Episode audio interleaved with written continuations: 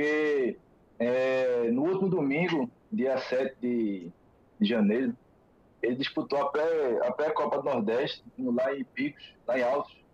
Foi, não foi contra o Altos do Piauí. E perdeu, né? Foi eliminado, então não conseguiu classificar para a Copa do Nordeste. E aí ficando apenas, restando apenas o Pernambucano, que na verdade estreou com o pé direito, né? Venceu o Maguaripe 2 a 0 o Arruda 26 mil pessoas, é uma coisa impressionante a torcida de Santa Cruz, a situação que está. E aí conseguiu lotar o Arruda. Lotar não, mas assim, encher. Ficou bonito de ver, o Santa Cruz conseguiu vencer, mas infelizmente não conseguiu classificar para a Copa do Nordeste, que reduz ainda mais o calendário para 2020, restando apenas o Campeonato Pernambucano. Tem que lutar para ficar na final, ser campeão ou para poder se classificar para uma, uma Série D, para um, uma Copa do Nordeste ano que vem. E é isso aí eu que respondo a Cruz. Também quem tá bom é o Retrô, né? O Retrô aí, ele atropelou o Porto, né? Da abertura do Campeonato Pernambucano, tá também aí numa maré boa, né? Foi o Retrô estreou na quarta-feira também. É, venceu o Porto por 4 a 0 na Arena Pernambuco e vai jogar, se não me engano, contra o esporte na quarta-feira que vem, na próxima quarta. É, professor Vitor, a gente a está com um, um, um, ouvinte da gente, né? E ele diz assim que o, os torcedores do Santa Cruz são feitos a, a, música de Bruno Marrone, né? Fiel até debaixo d'água. Por isso que deu essa, essa, esse quantitativo né, de pessoas lá no Arruda. E assim também porque passou seis meses sem, sem ter um jogo oficial do Santa Cruz. Né? Saudade da torcida também, que muito maltratada pela diretoria da, do, do clube da Vila Beberibe, né? Então a gente fica pensando, né? Como se essa torcida fosse bem tratada, se pudesse contribuir mais, como o Santa Cruz estaria numa situação melhor, né?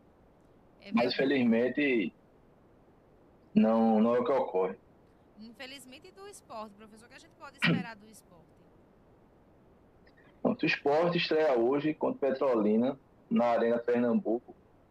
É, na verdade, o esporte esse ano vai passar a mandar os jogos na Arena até a previsão, até, até o início da, da Série B, que a Alê do Retiro está em reforma, né? trocando gramado, fazendo algumas adaptações, ampliações. Então, o esporte vai jogar o, o, os partidos na Arena Pernambuco e hoje estreia fora de casa, apesar de ser na arena, porque o mando de campo é do Petrolina, que o estádio lá na, na, na Sertão está em reforma também, não foi liberado é, para poder essa partida, aí o Petrolina achou por bem mandar os jogos na é, Arena Pernambuco, esse jogo na Arena Pernambuco, e o Sport joga quarta-feira, aí com o mando de campo, é, contra o Retrô, que também manda seus jogos na Arena, então assim, boa parte desses jogos do Sport vai ser na Arena Pernambuco esse ano, comandante ou como visitante, também no Pernambucano.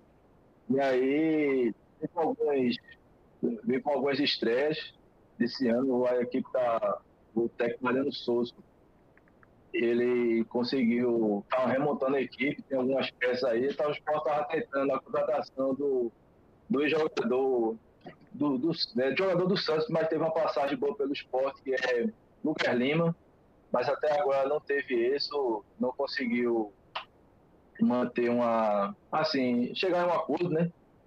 É, o esporte conseguiu entrar em um acordo com o Santos, falar com o Santos, mas o Atlético ainda está reticente, então não tem nada confirmado, só aguardar um pouco aí para ver se o que, é que vai ser. Jadiel, agora eu passo a bola para o Jadiel. Segura, Jade. Meu amigo Silvio, professor Silvio, você estava fazendo falta, viu, amigo? é o primeiro participação no programa do ano, muito bem-vindo. É, é, sobre a questão do Santa Cruz, é impressionante como o Santa Cruz, assim, é, na Copa, a pré, né, do, da Copa do Nordeste, chegou a colocar é, 2 a 0 depois deixou empatar. É, e você vê nos pênaltis foram batidos 10 pênaltis, 11 pênaltis, né, e o Santa Cruz consegue perder. E a torcida continua lá apoiando. Eu vi um comentário essa semana, até de. Tem um delay tremendo aí, viu, gente? Estou conseguindo nem falar, viu? Aí, ajusta aí. É muito obrigado. É, essa semana eu vi um, comentário, até de Marconi Chaveiro mesmo, é, professor, que disse que um dos maiores culpados, quer dizer, eu acho que ele também foi muito radical, da, do Santa Cruz estar assim, é porque a, torcida, a, a, torcida do Santa, a torcida do Santa, e ele falou com propriedade, que apoia tanto, ela esquece também de cobrar mais incisivamente. Porque essa diretoria, as diretorias que passaram foram qualquer um, e quando tem algum resultado bom, aí a torcida esquece tudo, deixa tudo para lá. Né? E a gente vê que isso tem até um, um, um pouco de, de fé de ofício, porque toda vez que eu chama a torcida para apoiar, a torcida do Santa vai e apoia, vai e apoia, e é feito que você acabou de falar nesse instante. E o resultado é muito pouco para essa torcida. Né? Então, essa torcida que apoia tanto também deve dizer o seguinte: olha, a gente vai apoiar, mas agora vai ser dessa forma. A gente vai formalizar aqui, né, um conselho aqui da torcida e a gente vai dizer como é que deve ser para não sofrer isso demais. E claro, não vai ser qualquer um. Torcedores mais antigos, que já foram conselheiros, que também estão passando por isso, mas que não estão nessa diretoria. Até para dar um norte, porque a gente vê que é, muitas vezes se apropriam até dessa boa vontade da torcida. A torcida de semana estava limpando o campo. Qual é a torcida que faz isso? É?